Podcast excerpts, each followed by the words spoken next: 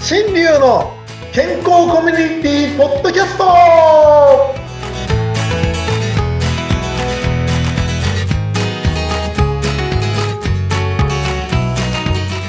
ナマステデンタルカウンセラーの大橋新流ですナマステフリーアナウンサーインタビュアーのうなみきよです。こんな強くはい今元気なおはようございますこんにちもうはこれはほら、コミュニケーションですから挨拶。相手のトーンに合わせてるんですよ、私。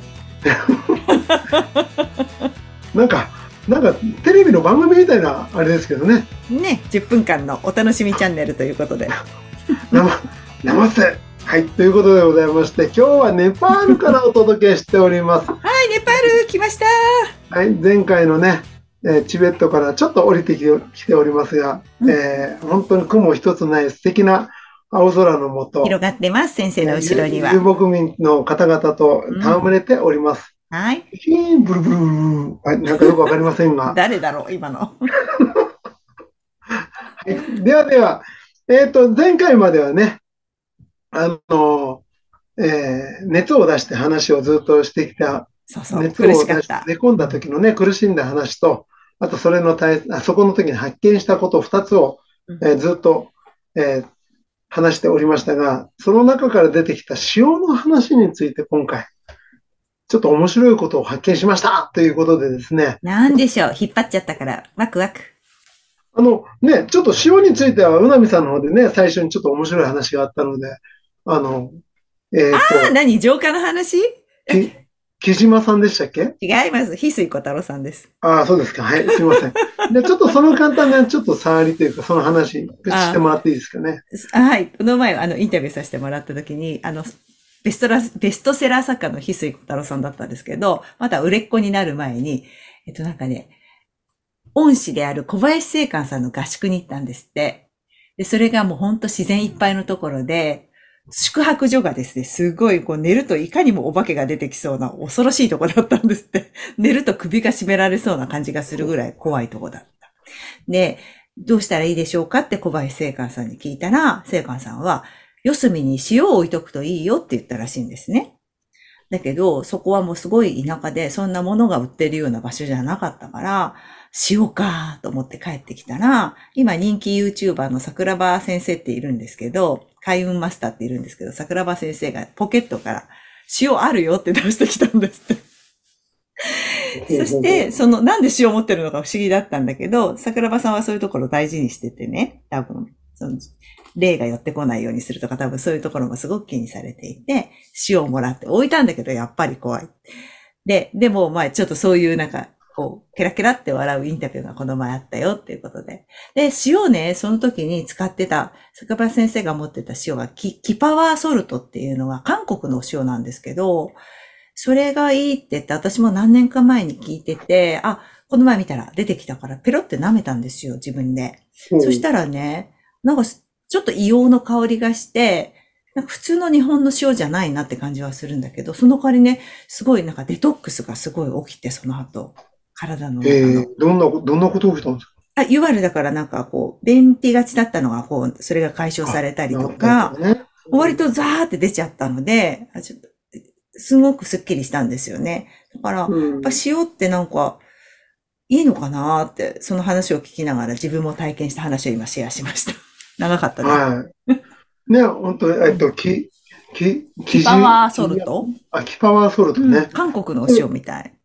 僕もなんかどっかで聞いたことがあるんですけどね。うん。まあ、あの、韓流好きの方々はもうすでにお持ちになってるたりとかね。スピ系の人がいろいろあると思いね、ます持ってるかもしれませんね。うん。本当に、あの、塩、僕もバッグにね、ちょろっと入れてるんですよ、いつも。あ、そうなんですかね、なん枕か塩味足らない時用にプッてんあとね、お酒飲みたい時にちょっとその塩舐めながらピッと飲んじゃったり。ああ、かっこいい。日本酒先生、それ。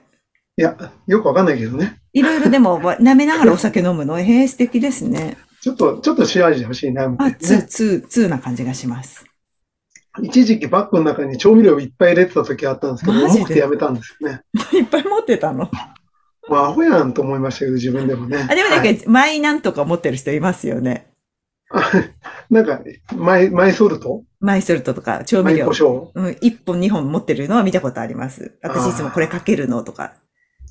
ね、こだわり抜いて、なんかちょっとおしゃれっぽくてね、いいような感じがするけど、ええあの、ね、重くて重くて、それも持てないような軟弱な体になってしまいま した。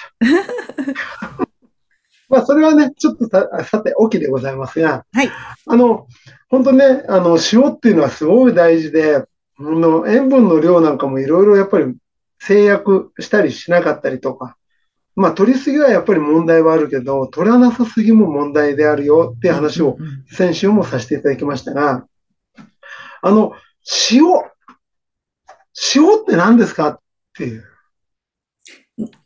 な、ミネラル違う、ね、ミネラルとか、いろいろあるじゃないですかうん。塩どっから作るんですか塩は海です。そうですよね。うん。自分で作れないんですかね。あえー考えたことないけど、なんか私、塩のあの、生成しているところ見たことありますよ、お母さんたちが。ねえ西伊豆でこうやって作ってる。塩をはい自分たちで作ってる。今回、はい。今回驚いたことがあるんです。なんでしょう。今回この熱を出して倒れていて、もうずーっともう映画見たりなんかいろんなの見たりとかしていましたけうんど、うんうん、その中である情報があったんですね。それが塩の作り方だったんです。ええそうなのうん。で、その塩を自分で作るっていう発想を考え始めた途端、うんうんうん。今までの取ってた塩は本当に塩なんだろうかあ、はい。海水なんだろうかうんそういうふうに考え始めたら、はい。悪い塩を取っているから問題があったんじゃないかっていうことになってきたんです。ちょっと待って、塩ってほら、普通の岩塩っていうし、いわゆるね、自然の粗塩っていうものと、生成塩ってあるじゃないですか。はい。だから、私は極力だから今、その生成は使わないようにしてるんです。料理でも。はい。粗塩を使うなら粗塩って決めてるんですけど、そういう、そういうあれですかそうです、そうです。自分の、自分の好きな地域のみ、あの、あれでもいいし、体に合うのでもいいんですけど、うんうん。塩は、もともとは海っていそうようねのを僕たちは知ってるじゃないですか。そうそうそうそそしたら、それをただ単に蒸発させればいいだけですよね。う。まあそうですね。でもそれをやろうと思ったことはちっともないですけどね、私の中ないでしょ、うん僕もそうですもん。やったことないな。で、それをぜひとこうこれからね、やっていきたいな、なんてつくづく思ってるんですけど、本当に今エネルギー、物価が高いじゃないですか。うん。でもよく考えてみたら、できないことはないのかなやり方によっては。太陽という力を借りて、はい。水をこ汲れんできできて。るよねって話です。ああ、まあ、美味しいものとかなんかそういうのこだわらなければできちゃうのかもしれないですね。そうですよね。その美味しいものっていうのが、うん。どれを美味しいとするかです。まず。まあ、そうでますずね。自分で作ってみたことがないから、そうどねれが美味しいかまずわかんないですよね。うんうんだからうん。今までのが、ね、作られたものが美味しいと思ってるけど、うん意外と自分が入っている海の、その、底の方、ふ遠いところにあるところの水をもし持ってこれて、うん、それを蒸発して塩にできたとしたら、それが一番体に合ってるかもしれないですよね。まあね、よく食べ物なんかその土地その土地のものを取りましょうっていうから、水もそうかもしれないですね。なそんなことをふって考えて、今回すごい面白い動画に出会えたと思ってですね、はいなんだろもうこれから塩を買う理由がないよなと思って、う。ええ海に行って、海で汲んできたやつ、うん。今まで食べてた塩っていうのは人が作ってくれたけど、何が入ってるかわからない時代です、今。うんうんうん。でも、目の前で自分が取ってきた水で、しかもその中にね、何か虫が入ってたりなんかして、虫が生きているのに、うん。そっちの方が健康的だっていう考え方。あ、虫が食べる葉っぱの方がいいでしょって言ってるのと同じですけど、うんうんうんでもそういうふうに考えてた時に、人為的になんか入れられることがまずない。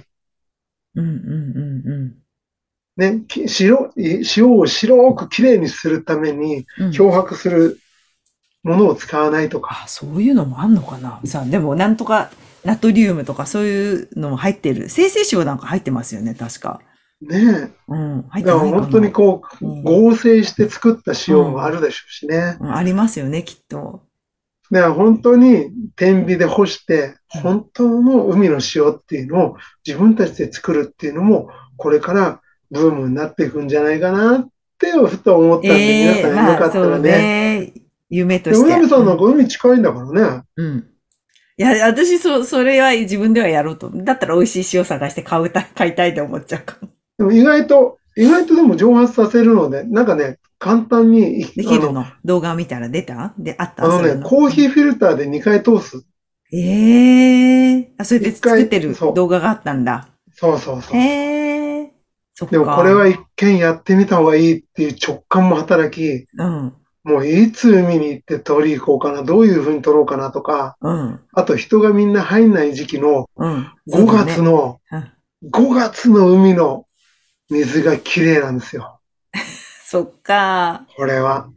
ええだからそういうの考えると、あいつぐらいにこういうとこ行きたいなとかね、ちょっと今想像してるところなんですよねそっかそっかうん。はいまあ、そんな話をちょっと今日はさせていただきました。はい。皆様が、えー塩文化にね、間違った塩文化に騙されないように、あの、必要な塩は必ず取っていただいて、うん。で、1日2グラムで生活しようとして、えー私は倒れてしまいましたので、1日2グラムは全然嘘でした。うん。皆さんの運動量に合わせてですね、うんうん。えー大体は6から8グラムは1日必要だっていう話を聞いたんですが、かなりの量です。へあ、そうですか。ちょっと測ってみよう。私もちょっとピンとこないので。うん。もうかなりの量を必要としてますから、そうなんだ皆さんしっかり取ってみていただいたい、いただきたいと思いますね。はい。はい。ということで、また LINE 公式アカウント、皆さんね、ぜひいろいろご意見、ご質問いいただけたらと思います。はい。はい。概要欄に貼っていただくということでね。はい。はい何でも問い合わせくださいね。ご意見お待ちしております。はい。ということで、ネパール語でさよならも同じ、ナマステナマステまた来週また来週お